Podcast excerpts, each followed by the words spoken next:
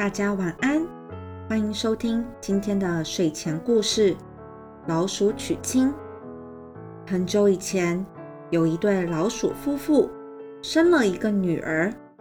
老鼠女儿又美丽又乖巧。渐渐的，老鼠女儿长大了，到了要结婚的年纪。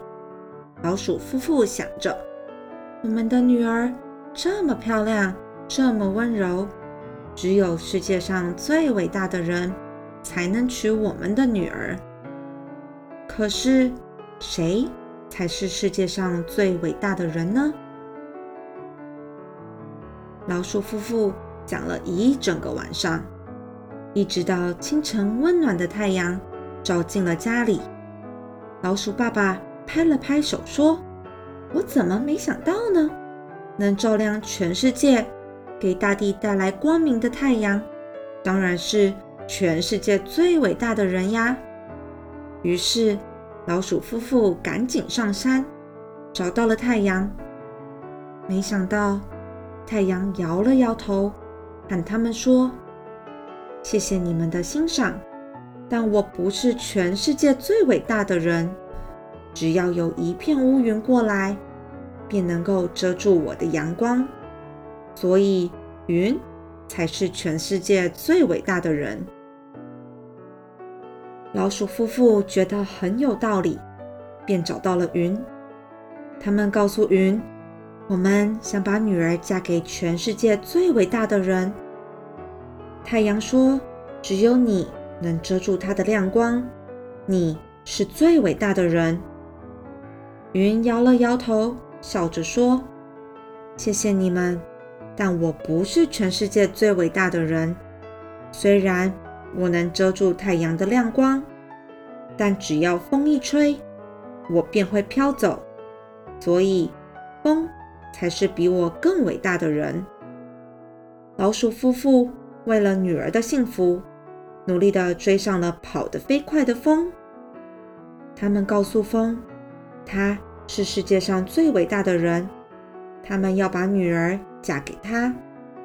可是风却告诉他们，自己并不是世界上最伟大的人，因为墙能够挡住风，只要大家躲在墙的后面，那么风。就吹不走任何东西，所以墙是世界上最了不起的人。老鼠夫妇很感谢风，告诉他们墙才是最了不起的人。他们在一户农家找到了墙。墙听了老鼠夫妇说要将女儿嫁给世界上最厉害的人后，告诉他们。自己并不是他们要找的人，因为老鼠会在墙角挖洞，破坏墙，所以老鼠其实是世界上最厉害的人。